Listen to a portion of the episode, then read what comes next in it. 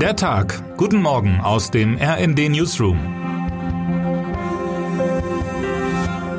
Es ist Mittwoch, der 31. August.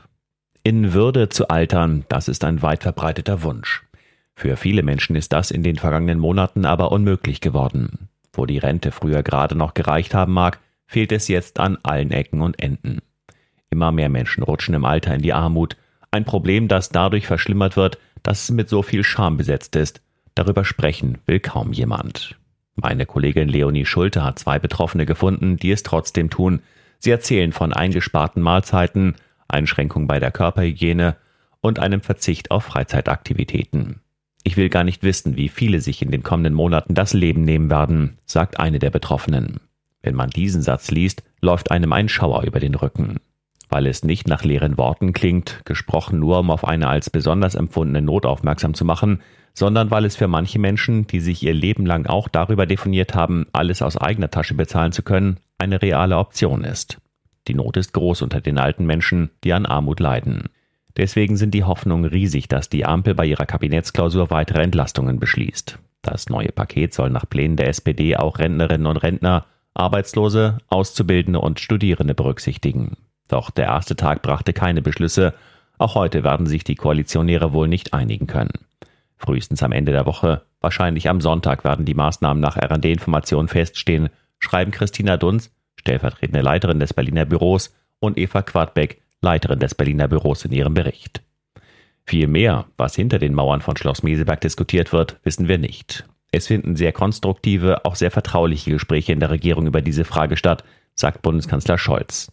Schließlich zeige die Erfahrung, dass vertrauliche Meinungsbildungsprozesse mehr Effizienz haben, meint der Kanzler, mit Sicherheit in Anspielung auf die Koalitionsverhandlungen, in denen alle Beteiligten Stillschweigen bewiesen haben. Um 11 Uhr wird Scholz heute mit Wirtschaftsminister Robert Habeck und Finanzminister Christian Lindner vor die Presse treten, ob mit oder ohne entlastende Lösungen.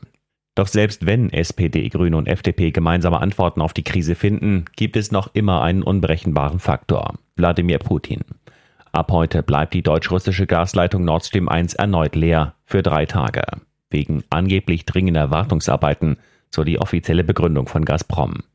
Und damit füllt sich die Liste mit neuen Fragen quasi von allein. Nimmt Gazprom die Lieferung wie angekündigt wieder auf? Gibt es plötzlich weitere technische Schwierigkeiten? Dreht Putin den Gashahn gar ganz zu? Habeck hat zumindest eine gute Nachricht. Die Speicher füllen sich schneller als vorgegeben. Das 85-Prozent-Ziel, das bis Oktober erreicht werden sollte, dürfte bereits im September erfüllt werden. Aktuell liegt der Stand bei 83,26 Prozent. Welches Ass der grünen Politiker außerdem im Ärmel hat, erklären Andres Niesmann, Leiter des Wirtschaftsressorts, und Frank Thomas Wenzel, Wirtschaftsredakteur in ihrem Stück.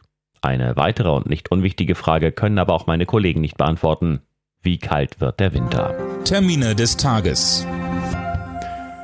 Neue Zahlen. Die Bundesagentur für Arbeit präsentiert die monatliche Statistik zur Lage auf dem deutschen Arbeitsmarkt. Entscheidung naht. Die beiden Premierministerkandidaten Rishi Sunak und Liz Truss treten heute im Zuge ihres Wahlkampfes zum zwölften und letzten Mal auf. Am 5. September entscheiden die Mitglieder der Tory-Partei über die Johnson-Nachfolge. Wer heute wichtig wird. Heute vor 25 Jahren, am 31. August 1997, starb Prinzessin Diana mit nur 36 Jahren in Paris bei einem Autounfall. Ihr Tod und ihre Geschichte bewegten damals wie heute die Welt – vor einigen Wochen enthüllten ihre Söhne Prince William und Prince Harry bereits eine Statue zu Ehren ihrer Mutter.